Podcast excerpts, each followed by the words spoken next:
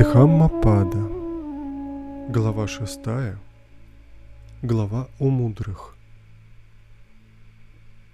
Если кто увидит мудреца, указывающего недостатки и упрекающего за них, пусть он следует за таким мудрецом, как за указывающим сокровище. Лучше, а не хуже будет тому, кто следует за таким. Пусть он советует, поучает и удерживает от зла. Он ведь приятен доброму и неприятен злому.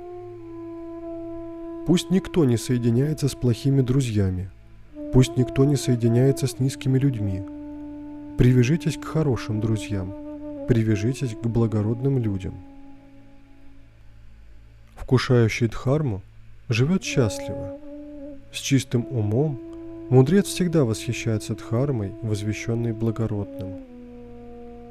Строители каналов пускают воду, лучники подчиняют себе стрелу, плотники подчиняют себе дерево, мудрецы смиряют самих себя.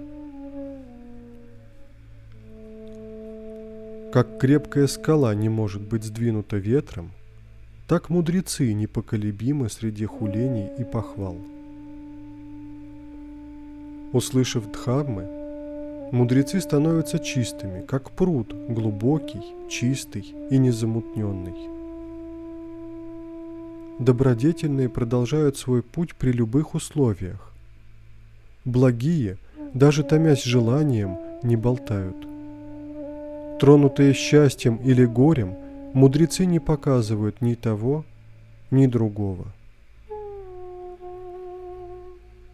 Ни ради самого себя, ни ради другого не возжелает он ни сына, ни богатства, ни царства. На незаконной стезе не возжелает он себе успеха. Да будет он благороден, мудр и справедлив.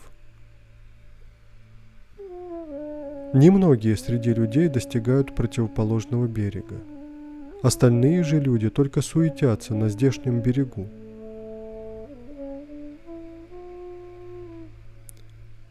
Те же люди, которые действительно следуют Дхарме, когда Дхарма хорошо взвешена, достигнут противоположного берега, минуя царство смерти, хотя его и трудно избежать.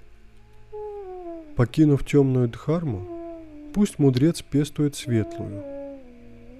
Уйдя из дома в бездомность, в одиночестве, казалось бы, мало подходящим для радости, пусть ищет он удовлетворения. Отказавшись от желаний – избавившись от собственности, пусть мудрец очистит от скверны свой ум. Те, чей ум должным образом опирается на начало просветления, отказавшиеся от привязанностей, радующиеся освобождению с уничтоженными желаниями, полные блеска, они в этом мире достигли нирваны –